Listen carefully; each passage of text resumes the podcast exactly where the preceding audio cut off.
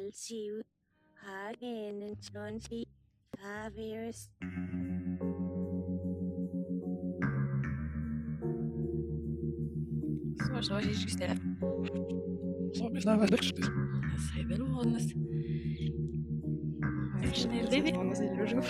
je så. Zoals was je gesterft. T'es pas obligé de rien dire. Non, tu peux dire ce que ça te tente. Ah, merci. Ska jag så. C'est ça qui est le fun. Je trouve qu'on revient souvent sur ton âge. Ouais? Ouais. Mais quel âge t'as? Parce que. J'ai 36 ans. Ok. OK, c'est comme même pas 10 ans de plus que moi, so you're fine. Je sais, mais je pense que c'est. c'est, ouais, J'ai plus. Je sais pas. On va parler du temps et du vieillissement et de l'âge. Moi, j'ai des choses à dire là-dessus. Il y a tellement de choses à C'est dire. tellement Merci. essentiel. C'est Donc, voilà. fantastique, ça.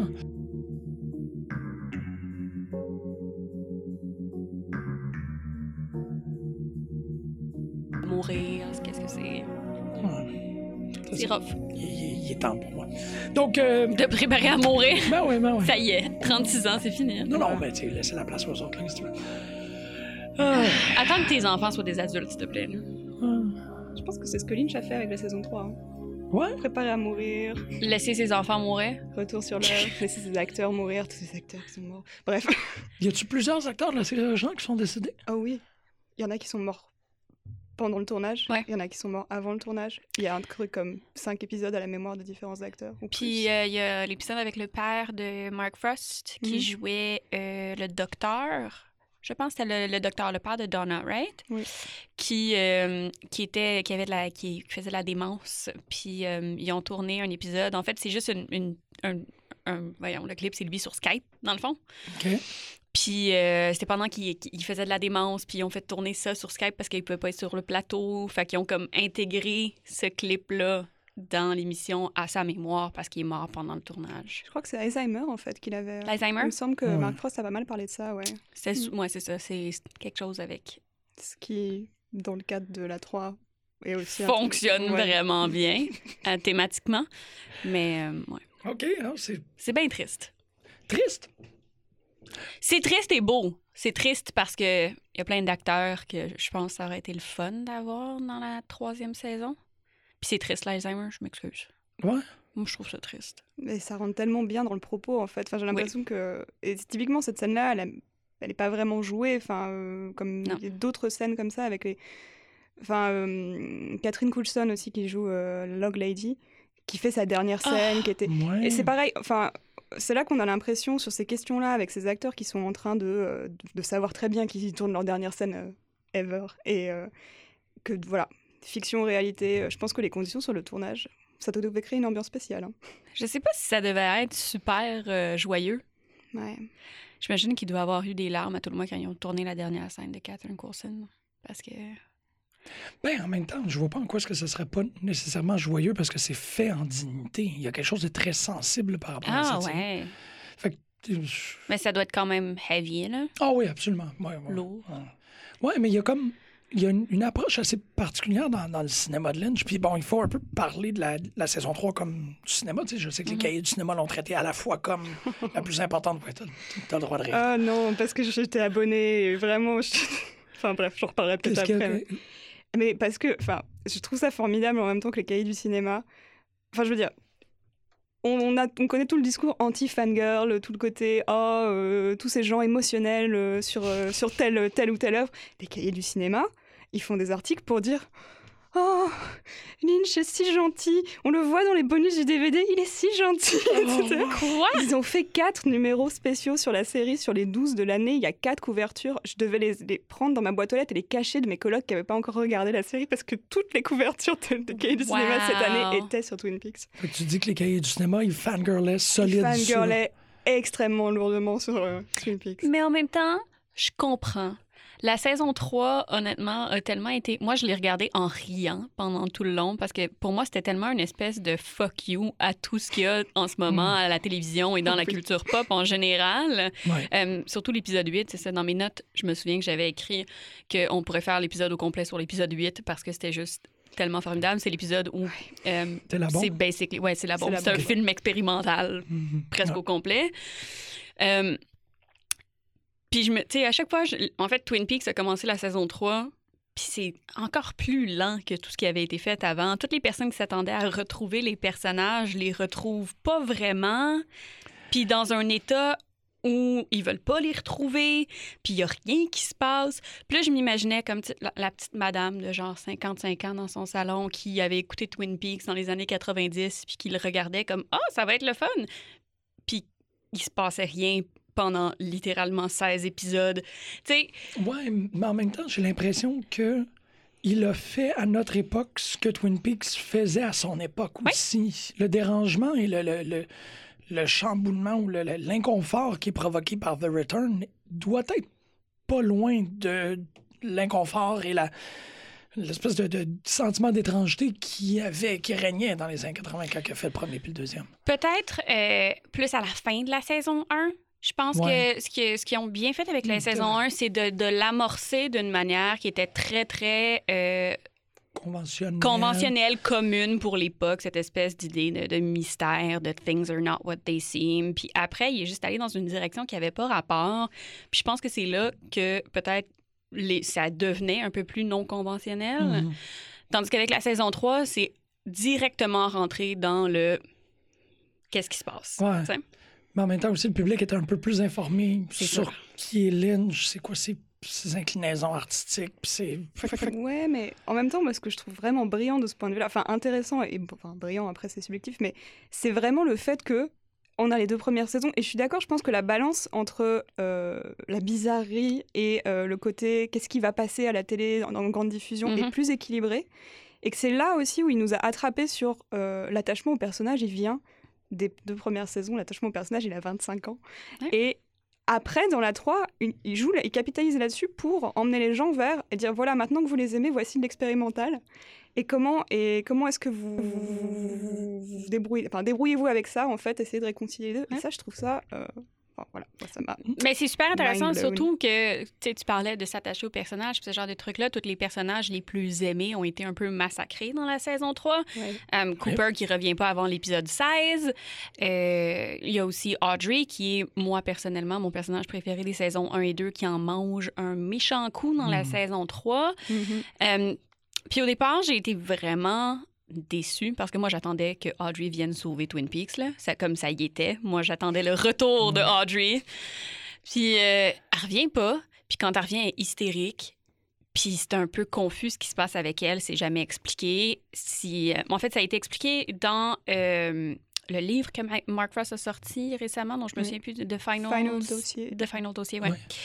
Euh, qu'elle n'était pas dans le coma, que c'était vraiment juste comme sa vie. Euh, Ouais. et que euh, on sait pas trop si ce qui est raconté durant l'épisode est elle qui se souvient de ce qui a été fait, si c'est temporellement accurate, parce que ça termine puis elle est euh, elle a l'air d'être internée dans un institut psychiatrique, ce qui fonctionne avec le dossier qui dit qu'elle a été internée. Fait qu'on sait pas si temporellement toutes ces saisons-là se passent dans, dans la même temporalité, si ça se passe dans le même univers même. Euh, Il y a beaucoup de multiverse. Tu parles de euh, 1 à 2 à 3 ou de 1, 2 et 3? surtout dans trois. OK, 3, ça serait le, balan- le, le bousculement vers une autre réalité. Ben, je- les théories, puis là, c'est ça. Je suis allée un petit peu loin, puis plus, plus tu lis, moins tu comprends ce qui se passe. Fait que les théories, ce serait que euh, la plus grosse est que euh, Cooper, dans le fond, en allant dans la Black Lodge, Mhm. serait dans, tombé dans une espèce de, de loop où il essaie toujours de sauver Laura Palmer. Euh, donc, il serait jamais dans la même réalité et euh, Evil Cooper, Doppelganger Cooper, Mhm. serait capable de sauter entre les réalités puis essayer d'aller empêcher Cooper de revenir à chaque fois. Fait qu'il y a cette espèce d'idée-là que chaque épisode qu'on voit dans la saison 3 est pas nécessairement dans le même univers ou dans la même continuité temporelle. Ah, c'est intéressant. Ce qui explique aussi cette, cette perte-là de, de, ben, en fait, de repères, à la fois temporels et à la fois au niveau de l'univers, parce qu'on comprend pas trop ce qui se passe. Il y, a- il y a plein de scènes qui sont un peu isolées des personnages, comme quand ils surveillent la boîte, on comprend trop- pas trop ce qui se passe. Dans la salle de projection avec le fireman, on est comme, OK... pff, Sais, qu'est-ce qu'il y a? Fait qu'il y a toute cette idée-là que, justement, c'est ça, c'est... On n'est pas supposé comprendre. C'est des, des morceaux d'univers, des morceaux de euh, de, de- de- c'est ça, de, de Evil Cooper qui se promène entre les univers, de bon Cooper qui essaie de sauver Laura dans plusieurs univers alternatifs. Fait que t'es pas supposé comprendre. T'es supposé juste l'accepter comme Ouais. c'est présenté. Ça a été dit aussi à, à plusieurs occasions que t'es pas supposé de comprendre, t'es supposé de le ressentir. T'es vraiment supposé de. Puis le, le- un des processus qui est très cher à David Lynch, c'est de euh, déstabiliser pour faire échapper le, le spect- la spectatrice spectateur à la raison. Ouais. Tu déstabilises tellement sur des, des conventions très établies, puis c'est pas juste de la, de, tu sais, de la narratologie aristotélicienne, c'est vraiment de, Mhm. de, comme tu dis, pas de temps, pas d'espace, que tu te retrouves à tellement pas être capable de comprendre que tout ce que tu as, c'est ressentir. Puis c'est l'objectif final de l'œuvre de Lynch, c'est d'arriver au, au ressenti primaire. Tu le vois très. Je pense que celui qui, qui l'a effleuré le mieux, c'était Inland Empire. C'est d'arriver, suite à un espèce de songe de deux heures, à l'éclatement total de Laura Dern, les clowns, les, les, les bunkers, les sans-abri, Les lapins. les lapins, exactement. Ouais. Le cream corn. Oh god. oui. Garmin Bosia, Mm, Non, Garmin ouais. Bosia. Garmin Bosia. Mais euh, qui est de l'âme, hein, on s'entend. On, peut-tu s'entendre sur certains trucs dans une émission sur je pense que. Garment de Bosia, attends. Qu'est-ce qu'il y a à s'entendre sur le Garment de Bosia Ben, le- parce que le, le, le, le- le maïs en canne, Oui. c'est du Garmin de Bosia, mais du Ouais. Garmin de Bosia, c'est la souffrance d'une âme Oui. que le, le, le one arm, ben, en fait, la- le bras, pas l'homme a un bras, mais le bras, Le bras. rendu manifeste, aime manger. Non-existent. Mm, Euh, mais oui et non, mais en fait, c'est drôle parce que je disais tantôt à. euh, en fait, ce que Lynch pense de toutes ces théories-là.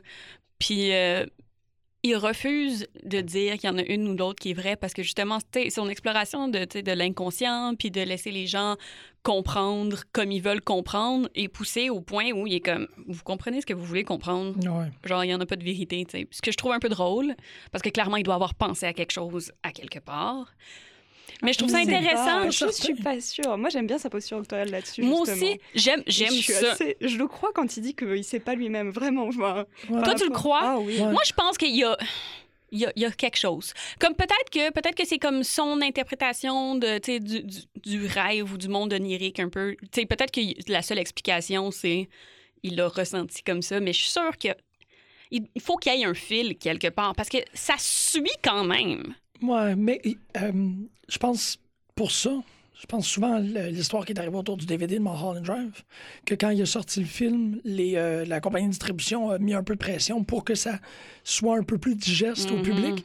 Ce qui fait que dans la pochette du DVD, il y avait un petit feuillet qui était inséré que c'était euh, les 10 choses que David Lynch vous, sugg- vous suggère de surveiller pendant le film.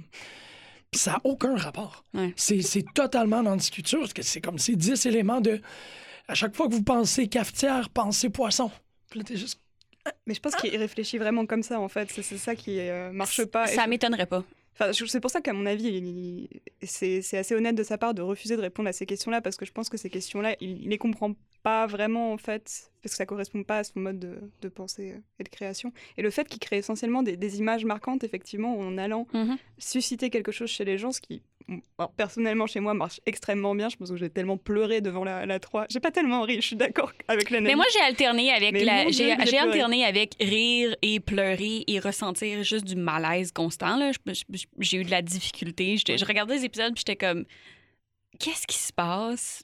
Mais en même temps, c'était vraiment un feeling profond. C'était pas un moi qui essayait de raisonner ce qui se passait. C'était vraiment juste comme, j'étais pas bien Oui. avec ce que je, ce que je voyais. Euh, surtout, je pense que ce qui, ce qui vient me chercher le plus profondément, c'est les espèces de. Je me souviens plus de leur nom, là, je m'excuse. Les espèces de mineurs un peu Ouais, dégueux C'est les qui, bûcherons, je crois. C'est les woodmen, quelque chose Ah comme oui, ça. les Woodmans, oui, c'est vrai. qui apparaissent comme à l'article de la mort et de la Garden vie. La- Ouais.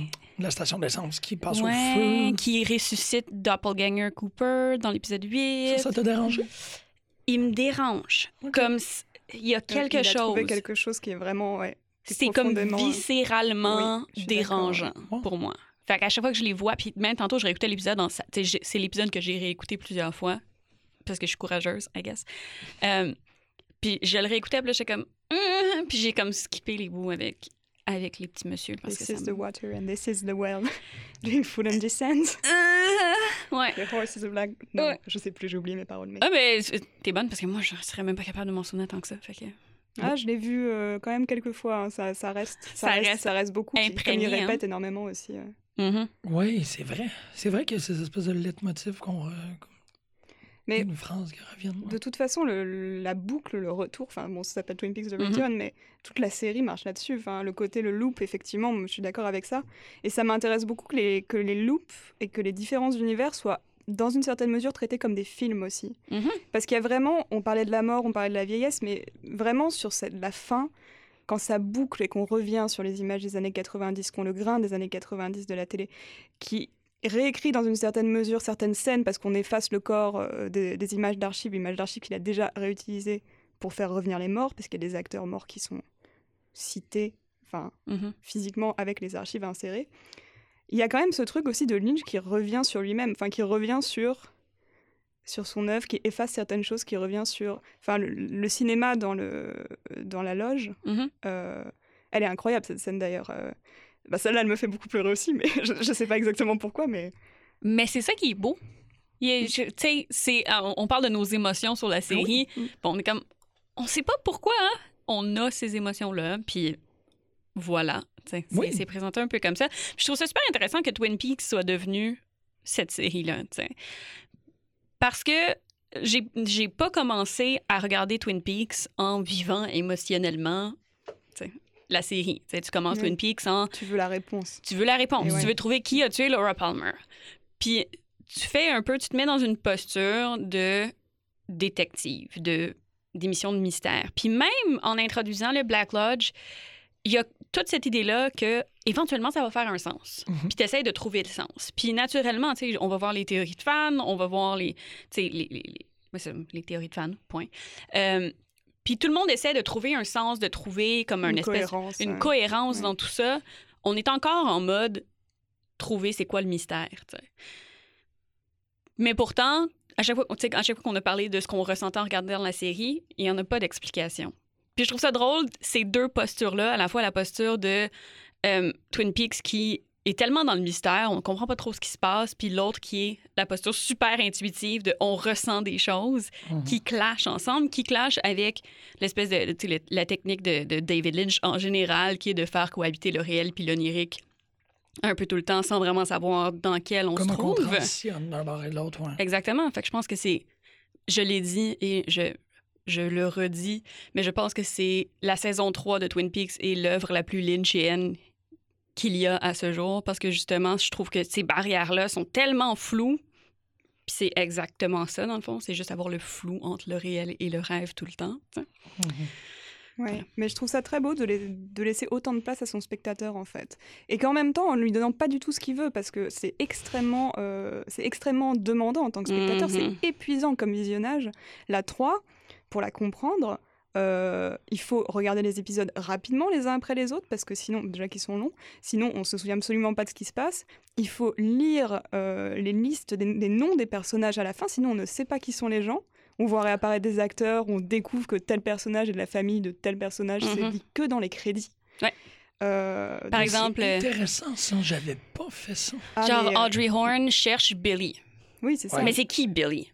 Fait que là, il faut que tu retournes dans les épisodes d'avant, que tu regardes les crédits. Là, tu vois, OK, Billy, c'est tel dude qui est là à tel moment donné. Puis là, à un moment donné, il y a un autre dude qui s'appelle Bing qui rentre dans le, le, le diner, qui cherche un Billy. Puis là, son nom n'est pas dans les crédits. Fait que là, il faut que tu recherches. Il y a un petit peu cette espèce de recherche-là, d'essayer Oui. de, de retrouver c'est qui, quel personnage tout le temps. Puis voir comment ils sont liés entre eux. Moi, Exemple que moi j'ai mis longtemps à, à- à réaliser, est-ce que vous vous souvenez, euh, alors ça y est, j'ai oublié son nom, dans le couple, j'ai oublié les noms de tout le monde, mais c'est les personnages des enfants en, gros, euh, le petit ami de la fille de Shelly et Bobby, Mhm. euh, qui la trompe avec une, au- une autre, euh, une autre femme. Et cette autre femme, euh, c'est en réalité l'actrice qui jouait la petite sœur de Donna, donc euh, la plus Ouais. jeune des sœurs Hayward. Et ça, j'ai mis, mais je sais plus, j'ai dû m'en rendre compte au deuxième visionnage, parce que bah, c'est jamais mentionné, le lien n'est jamais fait. Et on n'a pas son prénom, je crois, euh, à part Non. dans les crédits. Donc on voit le nom de juste dans les famille. crédits. Et voilà, et, de se dire, parce que c'est une actrice qu'on ne reconnaît pas forcément parce qu'elle avait comme euh, 10 ans euh, quand elle a tourné euh, Mhm. les premières saisons. Et voilà, enfin, c'est ce genre de choses. euh, Mais Et- ça, c'est. c'est, euh, c'est- c'est- Si je me rappelle bien, là, tu es en train de parler de Bobby, le fils de... Moi, je parlais de Billy, qui est l'espèce Ah d'amant de, de Audrey Horn. Ouais, mais là, toi, Mais elle, elle parle de quelqu'un d'autre. c'est- c'est- est-ce que c'est Bobby? Non. Non, non, moi je donne, donne un autre exemple de ça, Ok. du fait de devoir trouver euh, qui, qui est qui. La Euh, recherche. euh, Parce que contrairement à un soap opéra, ils s'appellent pas par leur prénom toutes les deux minutes. Il n'y a pas de recap au début des épisodes. Il n'y a pas de. euh, Enfin, il n'y a vraiment aucune forme de continuité qui faciliterait, comme dans une série en fait, le- les choses pour les spectateurs. C'est pour ça que le choix des cahiers du cinéma de le traiter comme un film, de ce point de vue-là, je comprends. Enfin, Mais c'est aussi Lynch qui l'a dit. Oui. Qu'il séparait, en fait, de comprendre l'expérience de Mm. Twin Peaks, The Return, c'est de prendre un long métrage et de le trancher en 18 sections. C'est drôle parce que je trouve que ça, ça reflète énormément, au- autant que c'est, comme vous l'avez bien souligné, très, très, très externe à tout ce qui se fait en télévision. C'est aussi très près de ce qui est en train de se faire en télévision parce qu'on constate que des téléséries comme, euh, comme je prends un exemple à la, à la volée, mais comme Daredevil, Daredevil est essentiellement un long métrage tranché Mhm. en certains épisodes. Je pense aussi à l'adaptation très euh, moins bien réussie de The Exorcist. The Exorcist, un, c'était un projet pour faire un nouveau Exorcist au cinéma. Ils ont dit ça fonctionnera pas, on va le faire en télé, on va rajouter deux actes dedans qui sont essentiellement manqués et on va leur couper. Donc Lynch, autant que c'est ça, c'est étrange, on peut le traiter comme l'avant-gardiste et ainsi de suite. Il est un peu en train de faire exactement ce que la télévision de network programming fait. C'est-à-dire faire des, saisons qui sont beaucoup trop longues, rapiécer tout croche, euh, avec des digressions incompréhensibles. Dans le cas de Lynch, ça fonctionne plus parce que c'est un miroir de sa forme. C'est ça. Dans le cas d'Exorcist, c'est juste plate parce que tu sais que Gina Davis, c'est Reagan McNeil. Tu l'attends juste qu'elle Mais dise. moi, je le sais pas parce que j'ai jamais vu, mais peut-être que j'aurais du fun à écouter The Exorcist. Je te le souhaite. Peut-être que tu vivrais des émotions. Probablement. J'en ai beaucoup d'émotions. Mais, mais est-ce que quelqu'un qui, euh, qui connaît plus ou moins Twin Peaks pourrait avoir du plaisir à regarder Twin Peaks The Return? J'espère. Je sais pas. Je pense que ça atteint un certain type de public. C'est ça qui m'a dérangé peut-être un petit peu de Twin Peaks The Return. J'avais écouté Twin Peaks avec ma mère, euh, les saisons 1 et 2. Puis, Bonjour. Allô, Ah. maman! J'aurais un truc là-dessus à dire aussi. non, Puis- mais parce que c'est important, justement. Je Puis- que ça parle de ça aussi. C'est vraiment drôle parce que tu sais, je l'écoutais avec ma mère, puis au début, on écoutait la, la- la saison 1, puis ma mère était comme, OK, c'est vraiment plate, il se passe rien, quand est-ce qu'il va se passer quelque chose? Puis ça a pris longtemps avant qu'on arrive, puis ma mère aime ça, les affaires un peu un fucky bizarres. Mais pas trop. Things are not what they seem, things are not what they seem, things are not what they seem. Mais c'est ça l'affaire, OK? Fucky bizarre, c'est le fun. Fucky bizarre, de la fin de la saison 1 puis de la saison 2 de Twin Peaks, c'est facile à embarquer. Ça reste euh, linéaire, construit relativement, narrativement facile à suivre. Relativement, Relativement, là, on s'entend. Sur la fin, ça tourne même un peu au soap opéra. Ah oui, c'est Ouais. fin de ça. la 2. euh, Oh, oui, Oh, oui, genre, ouais. c'est Mm. les chiquiers puis tout. Là. Puis euh, on est arrivé là, puis j'ai regardé la saison 3. J'ai commencé la saison 3. Ce qui est arrivé, c'est que ma mère n'a pas écouté le dernier épisode de Twin Peaks parce qu'elle aimait tellement ça qu'elle voulait pas que ça se finisse. Fait qu'elle voulait attendre la saison 3, qui n'était pas annoncée à, à l'époque. Ben non, c'est ça. Puis elle, elle savait même pas qu'il y avait le comme on se revoit dans 25 ans, whatever. Elle savait pas. Elle était comme je suis sûre qu'il va y avoir une saison 3 à un moment donné. Quelle pas. patience. Ma mère, là, est, est quelque chose. Et euh, fait que là, j'ai dit, OK, je vais l'écouter. Puis après, comme je vais te dire si tu dois écouter l'épisode final de la saison 2 et la 3 ou non. OK. Puis j'y ai raconté le premier épisode, un peu ce qui se passait. Puis elle était comme, non, je veux pas l'écouter. Puis je pense que c'est ça mon problème. Mon Dieu, j'ai roulé mon R. Je, re- je re- je retourne aux années 70 au Québec. Je vais bien parler et rouler mes airs.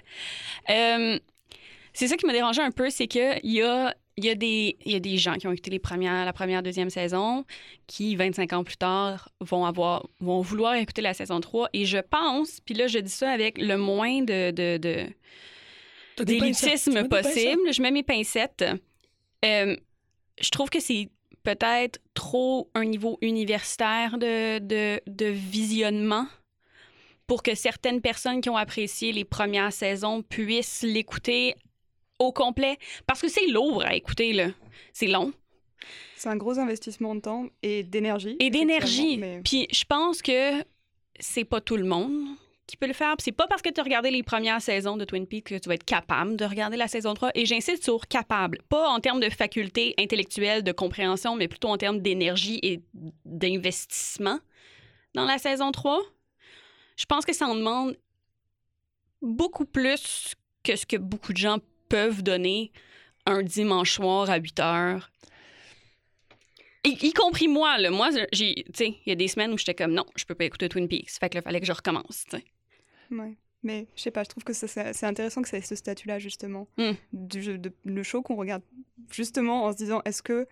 Voilà, est-ce que là je suis en état, est-ce que je suis assez fort pour regarder Twin Peaks? Et en même temps, c'est pour ça que moi je mentionnais le- l'espèce d'équilibre entre euh, attachement et effectivement le motif policier qui crée quand même cette chose. Et après, d'avoir Lynch qui se, qui se dise d'accord, et maintenant, et maintenant voilà, voilà la suite. Et c'est quelque chose que vous n'avez pas vu, ou que vous n'avez pas l'habitude de voir, qu'on vous donnera pas ailleurs. Et finalement, je trouve que ça a accroché aussi des gens qui seraient jamais allés naturellement vers ça. Et ça, Mhm. c'est quand même très important aussi. Et moi, justement, mes parents l'ont regardé quand c'est passé en France, donc il y a 25 ans. Et, euh, et l'ont regardé, et ont regardé la saison 3. Et je sais pas si, euh, naturellement... Bon, peut-être que je vais me faire engueuler, mais... Bonjour. Bonjour. Bonjour. Allô? Non, en fait, enfin, euh, c'est aussi pour ça que, que je trouve que c'est c'est un, un geste artistique important en fait. Enfin, je sais pas ce que t'en. Est-ce que tes parents ont aimé la saison 3? Oui, je pense que oui. Ouais, oui, oui. Mais je trouve ça intéressant parce que je parlais avec, euh, avec un de mes amis euh, dont les parents sont des universitaires Mhm. qui aiment Twin Peaks et qui ont regardé la saison 3 et qui ont aimé ça. Puis mes parents ont des secondaires 5. Puis ils n'ont pas cette espèce d'a- d'apprentissage-là de l'analyse filmique poussée puis de, de tout ça. Alors que moi, c'est ça, c'est ça mon fun à regarder Twin Peaks. Fait que quand même que j'expliquerais à ma mère que c'est euh, le, le flou entre le réel et l'onirique, ma mère, elle en a rien à foutre si elle comprend pas ce qui se passe. Tu comprends? Puis puis moi, ça, moi, ça me dérange que je puisse pas dire à ma mère d'écouter la saison 3 parce que je sais qu'elle va s'emmerder. C'est pas qu'elle va pas comprendre, c'est qu'elle a pas, elle a pas le, le- le goût de s'investir à comme 150 pour comme essayer de comprendre chacun des raccoins, essayer de comprendre l'importance du flou onirique dans, dans tu sais. Puis, puis c'est chill, elle peut aimer d'autres choses. Mais j'aurais aimé ça que ce soit peut-être juste un, petit peu plus ficelé pour comme raccrocher d'autres mondes. Ce que je veux dire, c'est. Moi, j'ai eu beaucoup de plaisir. Mes amis ont, en général, eu beaucoup de plaisir à regarder Twin Peaks. Mais s'il y avait eu un fil conducteur un petit peu plus clair, peut-être que ça aurait pu accrocher un public plus large puis les faire comme tomber dans cette analyse-là. Il y a quelque chose de comme. Je, je sais pas. Je, je- vois ta face, puis. ouais. Etsy, elle tourne sur elle-même un peu. Ta face? Ouais, à l'horizontale, à la verticale. Je m'excuse, il y a un point dans le centre, puis elle tourne autour de ça. Non, mais c'est. On a un axe. On a un axe, oui. On a plusieurs lézards qui viennent lécher nos tempes. Hein? Oui. OK. Ce, qui, m- ce qui me donne l'impression que j'ai, c'est que s'il y avait effectivement un fil conducteur qui était plus linéaire, Mm. les gens se retrouveraient, par exemple, à vouloir suivre ça et à faire la négation de tout le reste. Peut-être, hein? Et Non, c'est bien, c'est tout à fait dans le- dans l'esprit. peut-être si tu disais à ta mère, puis en même temps, je veux. Elle On s'appelle utilise- Chantal. Bon, Ouais, tu peux l'appeler on- Chantal. on- non, mais c'est ça, je veux pas parler de Chantal, je veux parler de Non, c'est bien. quelqu'un qui n'existe pas. Parce que Hein? je veux pas. Pas ma mère. C'est ça. Tiens, vis-le. Tiens, bien, c'est Oui, mais c'est pas accessible à Je vivre. suis pas d'accord. Moi, je trouve que c'est, je trouve que c'est, il y a quelque chose de très compliqué Non, c'est bien, d'en dire que quelque chose est accessible ou inaccessible. C'est la personne qui est devant qui va le déterminer si c'est Non, accessible c'est ou bien, inaccessible. Mais je- moi, je trouve ça assez compliqué. Puis surtout qu'on est rentré avec le préambule de ça doit être senti. Non, c'est bien, c'est tout à T'sais, fait dans dans l'esprit.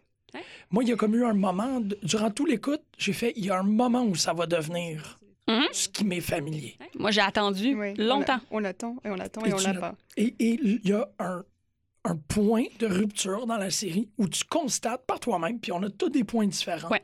où on s'est rendu compte que ça n'arrivera pas. Non. Ouais. Puis qu'on a fait Ah, je viens, je viens de me lancer hors d'un avion, pas de parachute. Voyons voir. Puis il y a peut-être des gens qui, à ce moment-là, ils ont fait Non, je verrai pas mes personnages qui ont arrêté. Ou il y a des gens qui ont utilisé ce moment-là pour faire une chute libre ou pour s'inventer un parachute en plein milieu essayer de faire un drinking game, par exemple, ou essayer de faire la généalogie des personnages. Mais je trouve que ce moment d'abandon de Ah, je vais regarder quelqu'un balayer le plancher d'un bar pendant huit minutes. Et ça va.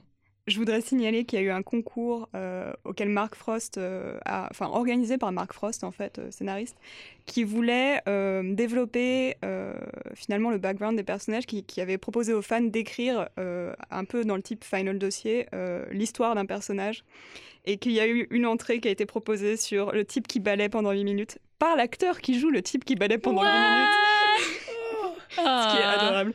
Bref, c'est un peu comme cette espèce de sentiment de, de- Si tu te rends à la fin, rends-toi à la fin. Mais si tu te rends au sixième épisode, puis au sixième épisode, tu te dis, OK, j'en ai eu assez.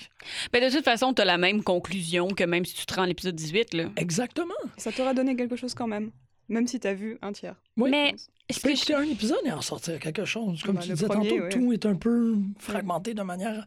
C'est pour ça que c'est. Maman, tu comprendras pas, mais au moins tu vas vivre quelque chose. Et à quel point c'est rare ce genre de choses aussi. C'est-à-dire que Ouais. c'est ça aussi. C'est on peut vouloir euh, quelque chose de plus accessible, mais en même temps, moi ça qu'on me donne pas ce que j'attends et qu'on joue avec mes attentes de spectatrice et qu'on les vraiment qu'on les reconfigure en jouant sur le fait ah tu voulais quelque chose de, de comme il y a 25 ans, tu voulais quelque chose de nostalgique, mais non, ça peut pas marcher comme ça parce que voilà la vie n'est pas comme ça, ce qui est peut-être un peu un des propos sous-jacents aussi de la 3. Enfin là, euh, je crois que c'est quelque chose. Enfin, c'est les cahiers hein, qui devaient dire ça, euh, mais euh, qui, qui en gros. On revient euh, toujours au cahier. non, mais c'est parce que du coup, j'ai beaucoup lu les cahiers pendant la période de regarder Twin Peaks. mais, euh, et qui disait, oui, mais on est quand même dans une époque où l'industrie euh, cinématographique capitalise énormément sur la nostalgie, sur le retour du même, et les films Marvel, et etc. Mhm. Et d'avoir une œuvre qui, vraiment, bah, c'est un peu ce que tu disais, hein, va s'opposer à ça et dire aux gens, non, vous voyez, c'est pas forcément euh, la bonne posture à adopter, ou en tout cas, moi, je vous donne pas ça. Mhm. Bah, je trouve ça assez salvateur aussi, en fait. Euh, Ouais. Enfin, je trouve que c'est bien que ça équilibre, même si c'est pas la même audience que les films Marvel, c'est vrai. Il y a quand même un, un fandom qui est assez important, en fait. Qui est immense, les fandoms de, de, de Twin Peaks en général. C'est c'est les, les, les plus fervents euh, écri- écriveurs, écrivaines de choses sur les forums. Les forums de Twin Peaks dans les début des années 90, là. Mhm. C'était comme l'espèce de gros. euh, le- le- l'espèce de naissance euh, web des, des, des- Voyons, des théories de femmes sur le web. Oui, absolument. De femmes. Oups, de fans. Oh, comme tu veux. Les deux! Aussi. Mais je trouve ça aussi très, euh, très intéressant de voir parce que je trouve qu'il y a des lectures très similaires à faire entre la saison The Return et The Last Jedi. Notamment dans le fait qu'on on n'offre aucune salvation au personnage dans aucune des deux dans aucune des deux productions. On donne pas le destin héroïque à Luke Skywalker. Ça a été une des grandes reproches qui a été faite à Last Jedi, c'est que on aurait aimé ça que notre chevalier blanc reste le chevalier blanc. Mais un peu à la manière de ce que tu disais tantôt, il n'y a aucune salvation pour Audrey Horn, il n'y a aucune salvation pour Dale Cooper. y a Tous ces personnages-là dans Twin Peaks reviennent et au lieu d'avoir passé 25 ans à se développer une existence idyllique qu'on leur souhaitait, de dire comme enfin ils vont se retrouver ensemble, ça va être bien, puis ils n'auront pas de besoin de garder un troqueur catatonique dans leur sous-sol. Allez-y. Ben, on revient à une série 25 ans plus tard où il n'y a personne qui s'en est sorti. Il y a Non. personne qui va bien, il n'y a personne qui va mieux. Il y a, y a de- quelques happy ends, mais qui Ouais. sont tellement rares. Bah, et par exemple, il y a euh, Norma et, Ouais, Oh, Norma, ouais. et qui est filmé d'une ma- et qui est un des seuls happy end, mais qui, est- qui est filmé d'une manière tellement euh, à l'ancienne, avec la musique, avec euh, qu'on qu'on en vient à douter en fait. Après avoir eu tellement de, on se dit et d'ailleurs, est-ce que ces images-là qu'on me montre maintenant, qui auraient été très bien dans la saison 2, euh, est-ce que là, est-ce qu'on est, à quel point on peut y croire en fait? suite à sa franchisation? Euh, Non, mais même, Oui. même avant Ouais. sa Non, quand, euh, enfin, qui sont finalement ensemble après Oh oui. 25 Ouais, ans, et qui c'est la scène de demande en mariage, le baiser hollywoodien, etc. euh, Ouais. avec la musique, qui, qui revient rarement. hein, Mais je pense coup. que moi, c'est ça qui a fait, genre, comme, OK. Tu sais, ça, ça prenait, ça, ça, ça me prenait comme une chose. J'ai, j'ai vraiment eu de la misère avec Audrey. Comme, je pense, je, le prends mal. Je le prends encore mal. Je regardais les, les trucs. Tu sais, Audrey est tellement, pas nécessairement juste parce que c'était comme un personnage cool dans la première, dans la première et deuxième saison. Euh, J'ai vu des vidéos un peu weird tantôt où le monsieur disait que euh, Audrey Horne était aimée parce que c'était la plus belle des actrices. Puis là, j'étais comme, Euh, no, that's not exactly it.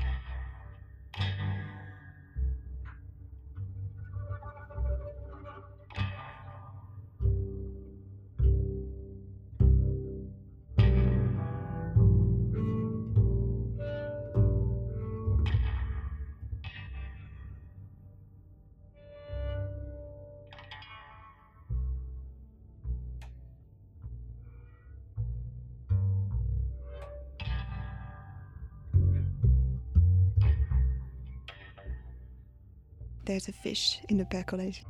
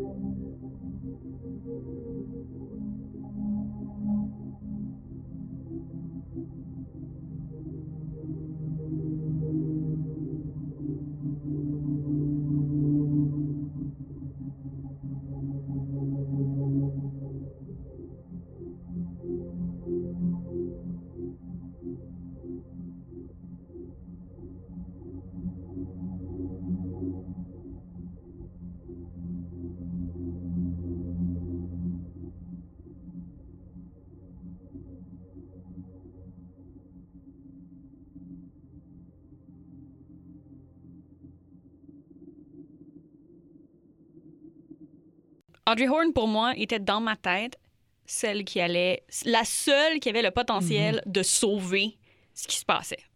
Puis dans ma tête, Audrey allait arriver, peut-être pas au début, peut-être pas à la fin, peut-être pas de manière genre héroïne typique, Ouais. mais je, dans ma tête, Audrey avait un rôle important à jouer. Peu importe c'est quoi. Parce que c'était la continuité de Cooper? Parce que c'était la. Ouais. Le problème, c'est que la version officielle, c'est que Audrey Horn s'est fait violer par Evil Cooper, qu'elle est tombée dans un coma, qu'ils l'ont réveillée après trois semaines, s'est rendue compte qu'elle était enceinte, elle a eu un enfant du démon, basically, qui était la pire chose au monde. Elle s'est mariée parce qu'elle avait plus une scène. Puis elle s'est jamais remis de son agression ni de élever un enfant du démon. Puis elle s'est fait interner. Comme c'est horrible, Ouais. mais mais horrible. Puis c'est ce que c'est, puis il faut vivre avec. Puis la vraie vie, c'est peut-être pas nécessairement les enfants du démon, mais la vraie vie, c'est que Des fois, tu te fais livrer une mauvaise main. tu sais, tu Mm. peux avoir tout le potentiel du monde, mais il y a quelque chose d'horrible qui t'arrive, puis t'es jamais capable de te relever. Puis, puis c'est la chose la plus, c'est la chose la plus humaine de peut-être cette saison 3 là, c'est le destin de Audrey, Yeesh. qui est humaine dans le- le- l'espèce de la réalité, c'est cynique puis c'est triste là. Ouais, ben comme, comme Type of Bobby way. finit que c'est son, c'est son père. C'est comme Bobby. Non, Il mais je devient pense, son que, père. je pense que le dessin, de- enfin, je pense que justement, euh, enfin, du coup, euh, le plus humain ou le plus, je sais pas, mais en tout cas, le destin de tous les personnages de ce point de vue-là est assez intéressant. Mais en même temps, ça rappelle aussi que c'est une série sur la violence, en fait. C'est Mhm. une série sur le trauma. Alors, ça, ça m'intéressait beaucoup parce que je suis dans le fandom quand même pas mal. Et l'espèce de, de dichotomie qu'il y a dans le fandom entre, en gros, Reddit avec les théories sur comment trouver la cohérence, quelle est la clé de l'énigme, Mhm. et euh, le fandom Tumblr, traditionnellement, euh, qui analyse vraiment ça d'un seul bloc comme euh, quelque chose sur le trauma, sur les mauvais traitements. Et ça, ça fait vraiment sens dans ce cas-là. Et bon, on peut, il y a beaucoup de choses à dire sur Lynch et les femmes.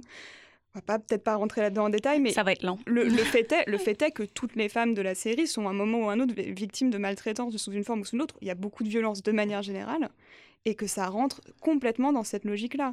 Ce qui est intéressant en plus, c'est que Lynch s'était fait déjà reprocher ça pendant les 25 années précédant la sortie de la saison 3 et qui a quand même continué de- d'aller dans cette veine-là. Mais c'est un grand thème de son œuvre. Mais après, il y a- il y, a un peu de manière de le dire. On peut trouver ça complaisant et en même temps, on peut juste se dire que. Et c'est là que le film, euh, je le trouve extrêmement intéressant. Et d'ailleurs, la, la saison 3 a beaucoup. euh, euh, a un petit peu rédimé Firewalk With Me, qui, s'était fait descendre à Cannes Mhm. euh, vraiment en flammes. Parce que, malgré tout, et il y a peut-être une forme de complaisance dans la violence envers les femmes, mais c'est quand même, voilà, c'est une série qui parle aussi de, euh, de l'inceste, de, euh, des violences sexuelles, des violences physiques, surtout envers les femmes. Et d'avoir ce film-là qui, en plus, est fait du point de vue Laura Palmer, je trouve ça vraiment intéressant. Et que ces héroïnes-là, euh, fortes, intéressantes, etc., se retrouvent broyées par cette mécanique-là. Et qu'au contraire, euh, Dale Cooper, dont tout le monde euh, est Mhm. amoureux, amoureuse, euh, espèce de héros idéal, se retrouve aussi dans, une dans cette position-là, dans ce rôle de, oui, de vieux gangsters, violents, violeurs, etc., tout ce qu'on veut. Mais ce qui est Ah, intéressant, moi, je trouve, avec le, le personnage de Dale Cooper, au contraire de ce que tu viens de dire, c'est euh, le personnage de Dougie Jones, Oui. qui pour moi est exactement le contraire de ce qui arrive à tous les personnages euh, féminins de la série. C'est-à-dire que Cooper est pris dans cette espèce, il appelle ça des tulpas, je sais pas, il- il- Oui, c'est comme oui. les doppelgangers, mais euh, normaux. Ben, c'est un terme bouddhique. C'est un terme, oui, temps. exactement. Euh, il se retrouve pris dans ce tulpa-là qui est catatonique, tu sais, pratiquement, là.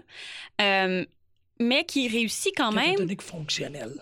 catatonique fonctionnel, Euh, mais qui réussit quand même à, en fait, tout réussir. On lui attribue du mérite pour n'importe quoi. Il dit rien, puis tout le monde est comme Ah oui, félicitations, you solved everything. Ouais. Puis il est le meilleur mari du monde, il est le meilleur papa du monde, mais il, a- il, il fait rien. Mhm. Littéralement rien. Euh, fait que je trouve que ce que tu disais à propos de la violence envers les femmes, le fait que ces, ces personnages-là sont un peu toujours comme déchiquetés et redéchiquetés et re-redéchiquetés. Puis là, ben, tu te retrouves dans la posture de l'homme blanc qui a pas besoin de faire quoi que ce soit, puis il est acclamé et Mhm. relevé tout le temps. J'ai trouvé ça super intéressant de voir cette dichotomie-là. Ah, je suis pas tellement d'accord avec, cette- enfin, avec la lecture de le fait, en tout cas, de, de montrer que c'est un personnage qui réussit sans rien faire. J'ai tellement l'impression que c'est. Enfin, le fait qu'il.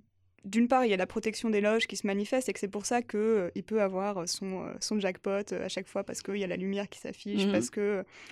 Et, et que euh, ce soit son, son espèce d'état cata- catatonique du personnage qui normalement réussit tout. Donc Dale Cooper, enfin qui réussit tout, qui réussit tout et qui rate tout, c'est compliqué à. Euh, et que en même temps, euh, il vienne lui-même euh, prendre la place d'un type qui était vraiment beaucoup moins efficace que lui, donc le vrai Doogie entre guillemets. Enfin, je voilà, je suis pas sûre que ce soit ça que ça, que mette en scène. Plus une critique des- de, de la faillibilité des institutions? Tout le monde est. C'est pas lui qui est, qui est minable, c'est tout le monde autour qui est minable. Et que lui est extraordinaire en comparaison.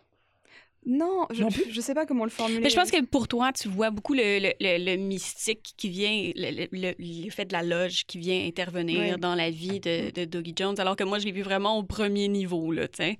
Euh, mais, mais, mais je, je comprends tout à fait ce que tu dis, là. Y il y a quelque chose dans la manifestation de Cooper qui est capable de faire un minimum de choses à travers. Ah, OK. Toi, tu Mm. penses vraiment que l'excellence de Cooper est tellement est, est présente, même si elle est à son degré, comme si elle est à 5% L'excellence de Cooper dans le centre de Doggy est assez pour le rendre extraordinaire? Je pense pas que... Je pense... Je pense non. Non, OK, c'est ça, je pense. Moi, je pense que non. Tu sais, je, je comprends ce que tu veux C'est dire comme avec... un Cooper level 2 dedans, mais comme.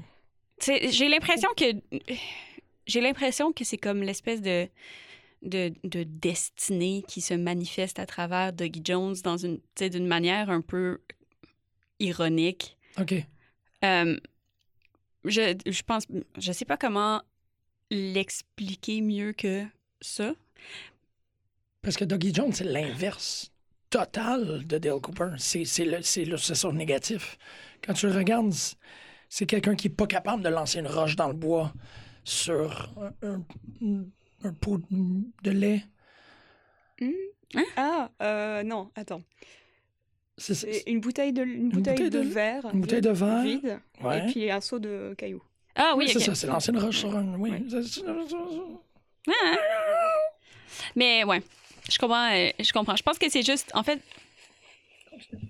je pense que c'est ça qui est intéressant justement avec euh, avec nos interprétations en ce moment, c'est qu'on a toutes les deux des, des interprétations complètement différentes de ce qu'on a vu de la saison 3, mais on l'a toutes les deux. Raison est- étant simultanément. Mais, Toi, mais c'est ça. Ben, en fait, tu as dit que tu as ri durant toute la saison.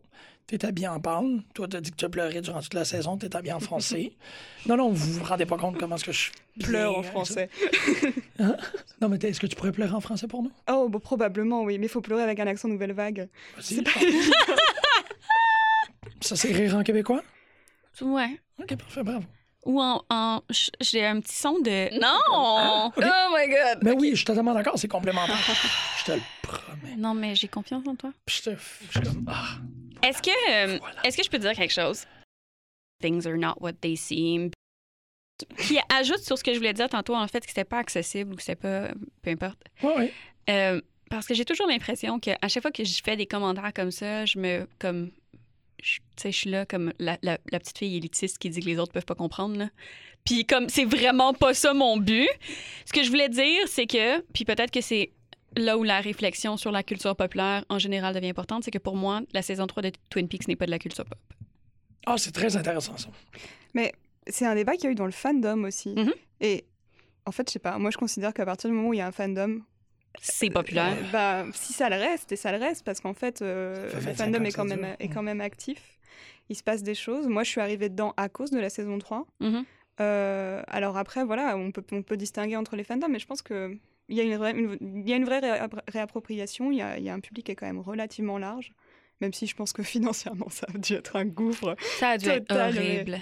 je pense pas que c'était ça qui était. Ouais, c'était pas Non. En jeu. pas l'objectif. Mais d'ailleurs, euh, vraiment. euh, Moi, je suis merci. vraiment surprise qu'il ait réussi. Merci à à le aux gens qui l'ont produit parce que. Mais d'ailleurs, sa productrice a un rôle dans la série. Tout le monde a un rôle. Il fait jouer tout le monde. Sa script a un rôle. Son Oui, fils oui, c'est aussi. une armée, il y a une armée de, de producteurs exécutifs. là. Quand tu regardes dans le générique, tu es juste Oui. comme, OK, ils sont 18 à Mm. avoir tout trouvé 2000 dollars. Mais les bonus, je recommande vraiment, euh, si vous avez le DVD ou le Blu-ray, euh, sont incroyables. Ah Euh? Oui, y, il y a vraiment, il y a un réalisateur qui l'a suivi pendant tout le tournage. Il y a énormément, énormément de films du tournage, et c'est c'est vraiment de- de- d'excellents euh, excellents bonus.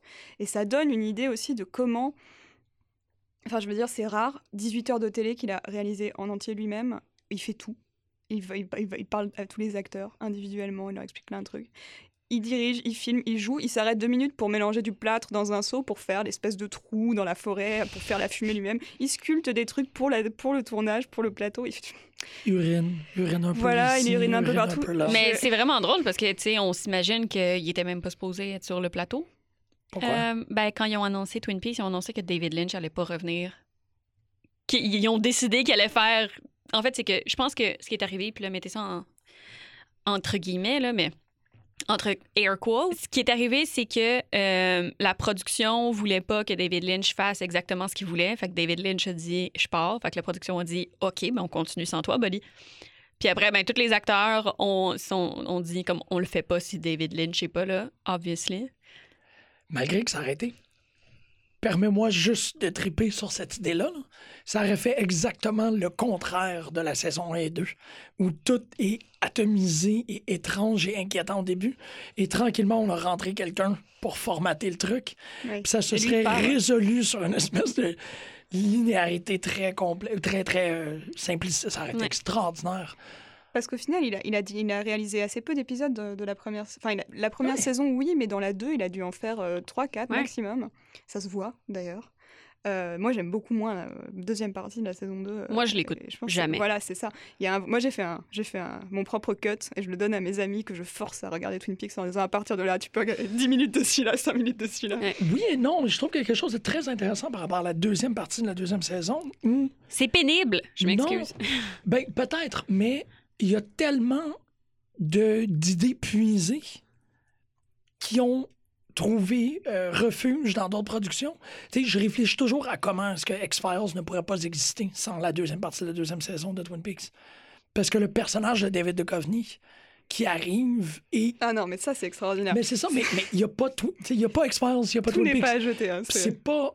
C'est- X-Files ne puise pas dans la première saison de, Twin Peaks. Il va chercher vers le tueur en série, l'échiquier, David Duchovny en cross-dressing. Puis il y a plusieurs de ces trucs-là.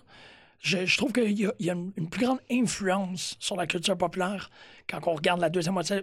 Aussi indigeste qu'elle peut sembler, il y a beaucoup plus d'extensions d'idées qui partent de là qu'ils partent euh, de, de, de Josie qui est, qui est éternellement prise dans la poignée de porte euh, en criant. Mais il y a quelque chose qui. euh, moi, en tout cas, tu sais, c'est drôle, je lisais tantôt euh, des théories, puis tellement que j'écoute la première saison au complet, j'écoute la première moitié de la saison 2, puis j'écoute le dernier épisode. Comme je skip tout le milieu. Puis. Euh, tout le. Oui, je sais. Qui pour mais- moi est la partie soap opéra Twin Peaks, mais au ça. sens, c'est-à-dire que c'est juste que ça s'est concentré sur les relations, Ouais. mais d'une manière qui. En plus, ça joue avec cette idée parce que pendant toute la première saison, il y a tout ce.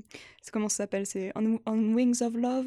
Le, le soap Ouais. que regardent les Ouais. personnages, qui finit par se mélanger avec euh, le personnage de Lana, euh, qui, de- 'fin, euh, qui fait mourir tous les hommes qu'elle épouse, ou avec euh, toutes les intrigues autour de James. voilà, qui sont Ah, pas mon les meilleurs de la saison, mais. Ah c'est mon parfait, Dieu! ça. Mais, mais- non, c'est parce que je, je faisais juste penser au, au moment où il chante avec James. Oui. Puis c'est juste comme le moment le plus horrible, mais le plus beau de mon existence. Mais, mais ce que je veux dire, c'est que j'avais complètement oublié le personnage de Annie. Oui. Comme Oui, Annie. Oui. je l'avais oublié. La secrétaire. Non. Euh, la réceptionniste. euh, Non, la sœur de choses qui tombe en, am- qui est- il tombe en amour En fait, avec c'est Dale la- Cooper. C'est une des nombreuses victimes euh, interchangeables. de- C'est c'est- c'est la, la- la fille qui va Oh! chercher dans la loge à la fin de Ouais. la saison 2. Ouais, OK, OK. Ouais, C'est quoi le nom de la, de la, de la réceptionniste du shérif? Lucie Lucie, ouais. Merci. Annie, Lucie, OK. Fait que Annie, j'avais oublié son existence. Oui, mais parce que elle est un peu. Ils ont effacé, ils ont réécrit quand même une partie du canon entre le, Oui. dans l'espace des 25 ans. Et euh, il y a quand même un certain nombre d'éléments de la fin qui passent à la trappe à cause de ça. Mais parce que, je pense là, c'était parti dans un sens qui plaisait pas à Lynch, qui plaisait pas à Frost. Je pense que. C'est Ouais, mais- c'est ça? Oui, Oui, OK, oui, c'est pour ça. ouais. Oui. Mais vraiment, là, comme, tu sais, je lisais, puis j'étais comme Annie, puis c'est qui ça, Annie? J'ai complètement oublié son existence parce que pour moi, c'était juste comme une partie de la série qui était. Mais en même temps, ça fait une, un personnage féminin de plus dans le sillon, enfin, euh, laisser euh, tous les cadavres, enfin, les cadavres, tous les, tous les personnages laissés dans le sillon de Cooper. Et dans la 3, c'est Diane, enfin, qui Ouais. est très chère à mon cœur. D'ailleurs, j'ai mon t-shirt Twin Peaks euh, avec Diane qui dit Fuck you, Albert. Donc, euh, Diane, c'est vraiment drôle parce que ça m'a pris longtemps avant de comprendre Diane. oh. Puis. Parce que Diane, on apprend à l'aimer, right, dans les saisons 1 et 2. Ouais, Diane est comme cette espèce de Oh oui. personnage mythique qu'on adore, mais qu'on n'a jamais vu. Et ça, c'est incroyable aussi. Ça marche tellement bien dans les premières saisons d'avoir eu cette idée-là et de le construire. Et je trouve que ça marche aussi dans la 3, même si c'est un enjeu différent. ouais. Complètement différent. Mais Diane est arrivée, puis j'étais vraiment excitée parce qu'en plus, c'est Laura Dern. tu sais, tout de suite, genre, c'est mon personnage préféré. Puis là, il y a comme eu longtemps avant que son tulpa parte et qu'elle revienne à travers la dame pas Dieu, là. Eh oui, Il y a comme eu tout un moment. C'était une phrase que j'ai dit. tu l'as dit. Exactement. Euh, c'est le fun de pouvoir déclarer des trucs comme ça. Euh, Il y, a- il y a comme un moment où je la, je la détestais comme de manière vraiment viscérale. C'était vraiment étrange parce que c'est le personnage que je voulais tellement aimer, mais j'étais comme je comprends pas ce qu'elle fait, je comprends pas où elle s'en va, puis j'étais pas capable de l'aimer, puis je voulais tellement l'aimer, mais j'étais incapable. Ah. Puis j'ai j'ai toujours pas compris à 100% mon... Ah, moi, je l'aime euh, au dernier degré. Je pense que c'est mon personnage préféré. Mais, c'est un excellent personnage, tu sais, à posteriori. Tu sais, quand je pense à ce personnage-là, c'est un formidable personnage, mais, Mais- émotionnellement, j'ai jamais été capable de l'aimer comme je pense que je l'aime. Ça fait aucun sens. Est-ce que tu hein? connais son, son signe astrologique? Non. Non, OK. Mais euh, que c'est un signe de mon, feu. mon rêve, c'est d'enregistrer un podcast qui serait euh, les, les cassettes de Diane euh, en, en réponse à celle de, de Dale Cooper. Ah, ouais. wow. Bon, j'ai une fanfiction en cours sur la question. Mais. euh, Ben, là, Mais ton rêve, c'est pas d'enregistrer un podcast sur Twin Peaks? Bah, si. Mais d'ailleurs, merci. Je suis tellement contente d'être là. Mais on fait pas ça actuellement. Ah oui. Comment répondre à de J'adore ça. Juste comme, tiens, faisons pas de la radio. Euh, Donc, on, on fait pas de radio. quoi? euh, Wait. Non, qu'est-ce que t'as dit? Qu'est-ce qui se passe? Yo, Est-ce qu'on peut parler de Diane? Non, non, oui, on peut je pense qu'on peut absolument parler de Diane. Je pense que moi, j'ai du mal à en parler. Euh, alors, il y a un truc qui m'intéresse beaucoup et qui est, très, qui est très beau dans les bonus aussi. On les voit, on les voit tourner, euh, se préparer pour la, la fameuse scène de sexe euh, Diane Cooper, qui est très dure à regarder et qui. Ah. Enfin, les deux acteurs. Ah oui, moi, je l'ai trouvé. ouais? ouais. oh, elle est- enfin, C'est long, je pense. Non, non, mais qui est très dur à regarder au sens de ses. euh, moi, ça me remue. euh, très Non, mais je me rappelle pas qu'il y avait une scène de sexe entre les deux. Waouh! What? Elle est difficile à oublier. Puis elle est longue en plus, là. Euh, qui est très très belle, enfin qui est tournée euh, d'une manière incroyable, mais qui, euh, qui remue tellement de choses parce que bon, enfin bref, euh, il y a quand même euh, le passif de viol, etc. Le fait, Mhm. de- enfin bref, c'est des personnages. D'avoir une histoire très longue entre ces personnages-là qu'on ne découvre que dans la saison 3, c'est intéressant. Mais c'est aussi c'est Blue Velvet all over again, Ouais. 25, enfin plus de 25 ans après, avec les mêmes acteurs qui ont été ensemble à une époque, qui rejouent ça. Et quand je dis que du coup Lynch rejoue son, pro- son propre monde, je veux dire, c'est deux acteurs avec lesquels il a beaucoup tourné, qui sont ses amis, qui sont... Il y a une logique dans le casting là-dessus qui... euh, C'est pour ça on a l'impression que le personnage arrive effectivement avec le passé que le personnage est censé avoir, parce que c'est le Radern, et Mhm. que Mhm. elle a ce, euh, cette histoire-là dans, dans le cinéma euh, de Lynch aussi, et avec Kyle MacLachlan aussi. Oui, qu'il y avait déjà. En fait, c'était c'était étrange. Je comprenais pas pourquoi est-ce que. À la fin, je reviens encore à Inland Empire, mais à la fin d'Inland Empire, le générique se déroule sur Laura Dern qui fait un duo avec Ben Harper. Parce qu'ils ont été mariés effectivement très très longtemps. Puis je pense que. Je sais pas si le divorce était en, en- en fonction à ce moment-là au tournage. Je sais pas quand est-ce exactement qu'ils se sont divorcés, mais tu sais, d'avoir mis en scène à la fois cet, cet amour naissant dans Blue Velvet. Ensuite, Dern est mariée avec quelqu'un, donc son mari doit être dans son film. Et quand le mari est plus là, ben, on revient à Carl McLachlan comme si, dans une façon très euh, psychodramatique, David Lynch a dit ben, il faut tout le temps, cosmiquement, que tu sois avec lui. Je pense que son monde et sa vie dans sa tête se confondent beaucoup dans cette logique-là. Uh-huh. mais, euh, mais pour revenir sur Diane, il y a autre chose. Il y a quand même que c'est ce personnage qui n'a jamais la parole, qui ne l'a pas eu pendant les deux premières saisons, et qui là arrive et qui. On découvre le passif de trauma et ça rentre dans cette logique-là, et que c'est un personnage qui passe tous les épisodes à dire fuck you, fuck you Tammy, fuck you Gordon, fuck you Albert. Donc, c'est. Enfin. Il y, a quelque chose de très très fort là-dessus aussi, je trouve. Et, et, voilà, grande présence physique de l'actrice et en même temps cet enjeu-là sur l'expression. Enfin, euh, Mais j'ai l'impression que même en envoyant chier tout le monde, on n'est jamais capable de, de s'exprimer non plus. Là. Mm, ça- ouais. Je trouve que ça fait partie justement de cette non-expression-là, de juste.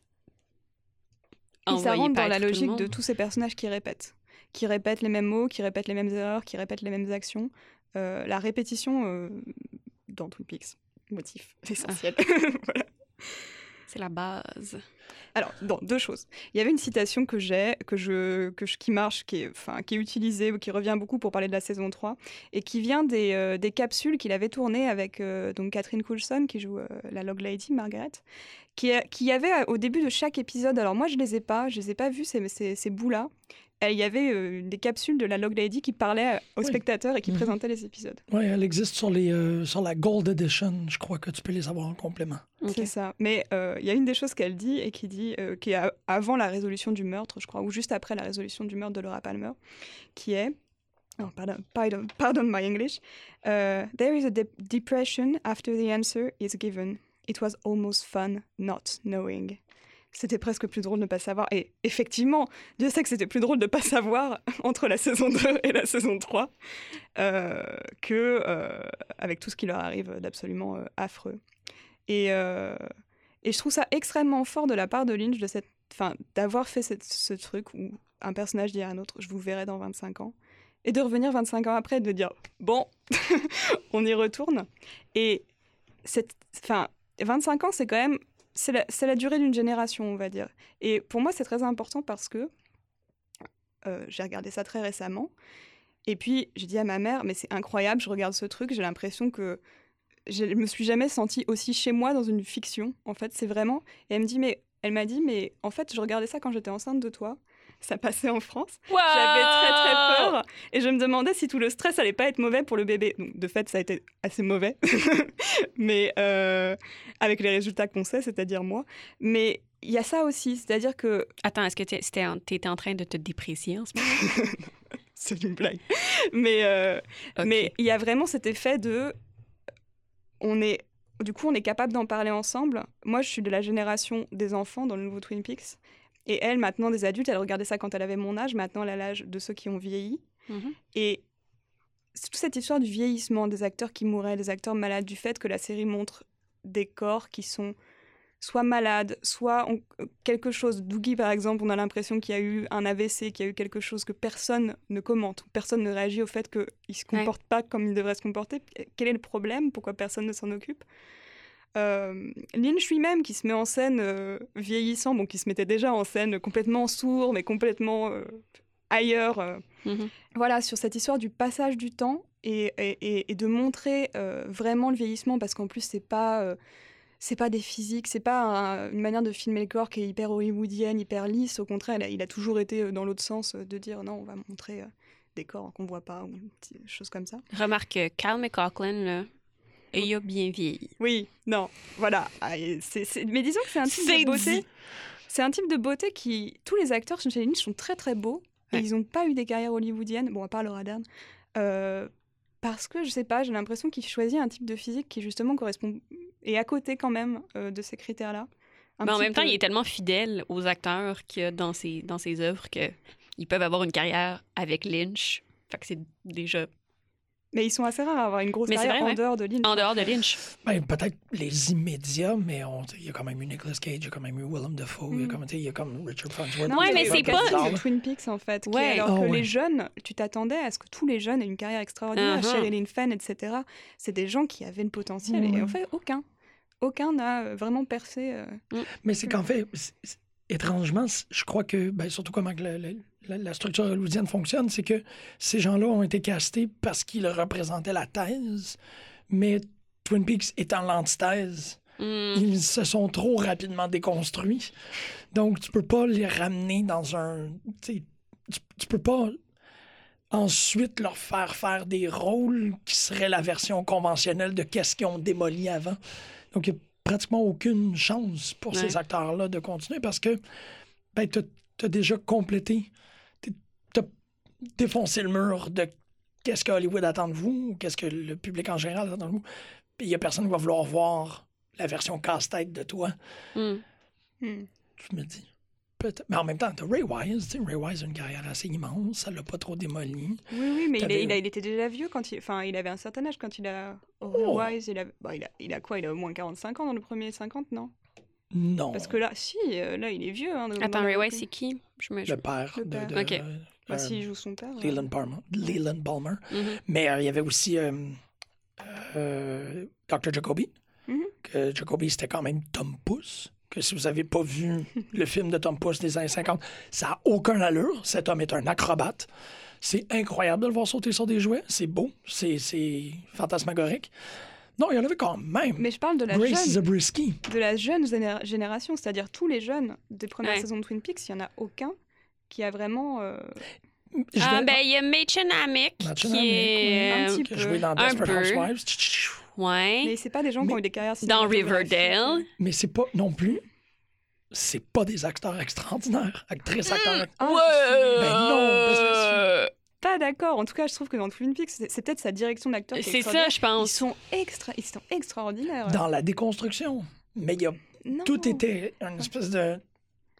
Oh, il, était contraint. Il Parce était... que justement, en plus, dans les premières, il y a aussi des morceaux de jeu plus conventionnels, parce que tout n'est pas euh, en train de vas-y, fais-moi euh, la Enfin, euh, tout, le monde n'était pas Bob, tout le monde n'avait pas euh, une partition type Bob.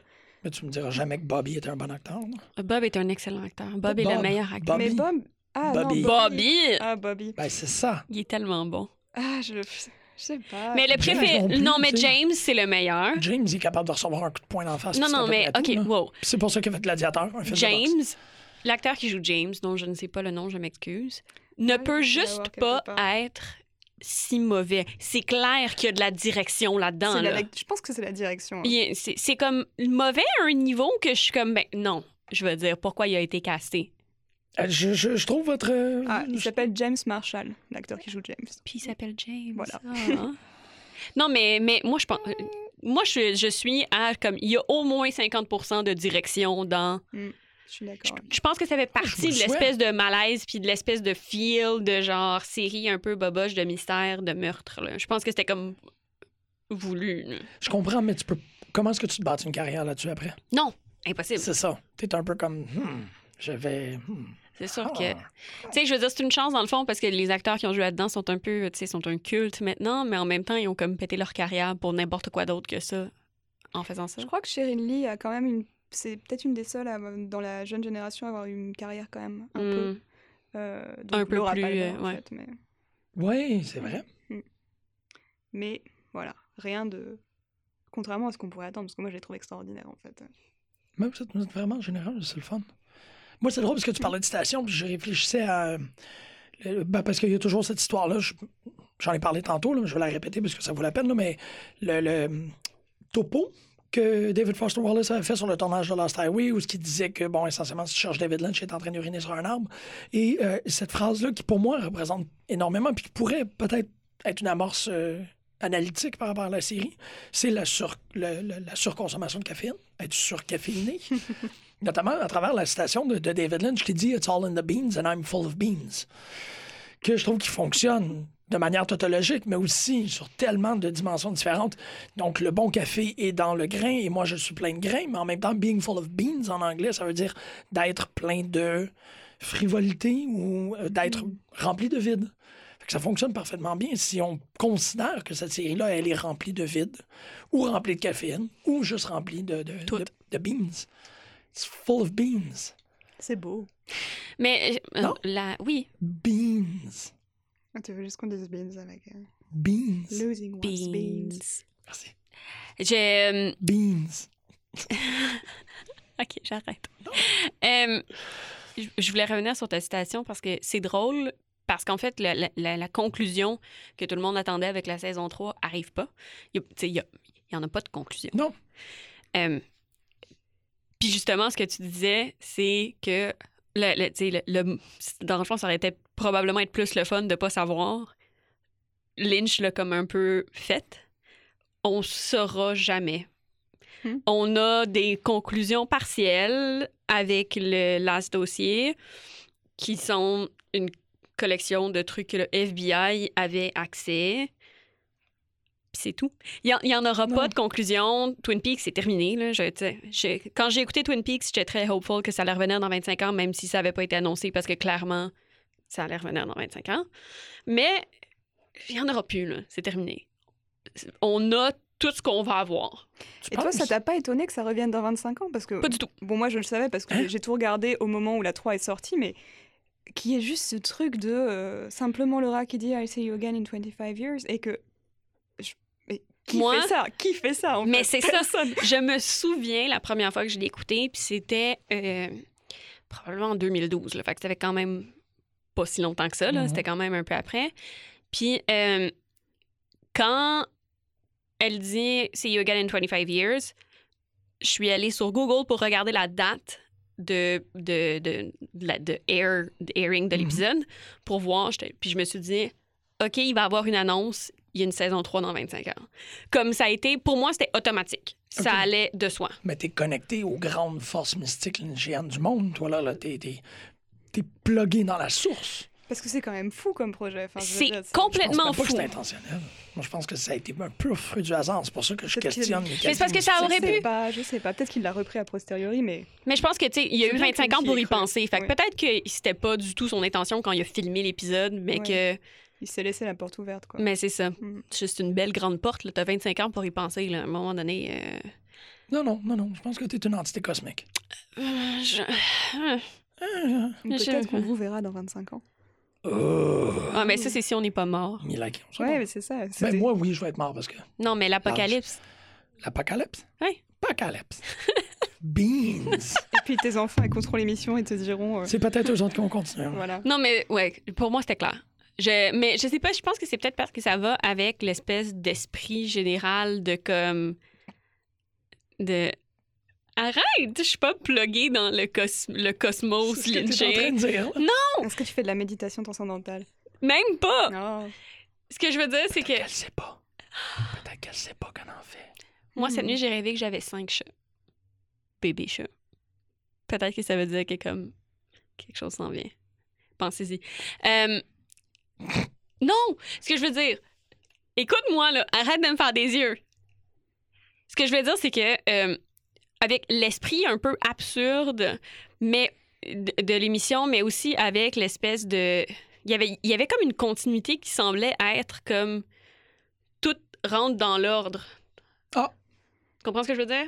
Ouais. Comme, tu sais, cette idée-là de comme, tu sais, t'as le Black Lodge, tu peux en sortir, il y a le bien, il y a le, mal, il y a les forces qui sont toujours comme en opposition, il y a rien, rien a du sens, mais tout en a en même temps. Puis là, j'étais comme, cette phrase-là ne peut pas être random.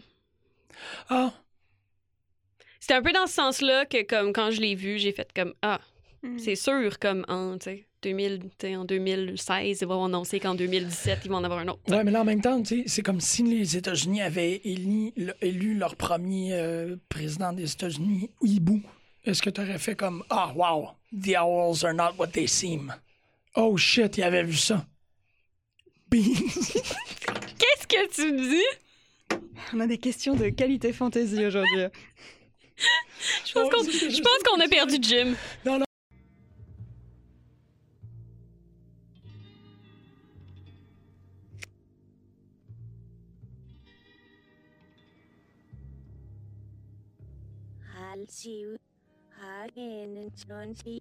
Tavirs,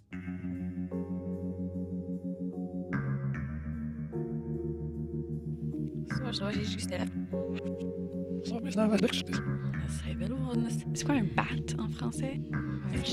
Non, non, Nord, c'est Canada, c'est- T'es pas obligé de rien dire. Tu peux dire ce que ça tombe. Oh, merci. Non, non, c'est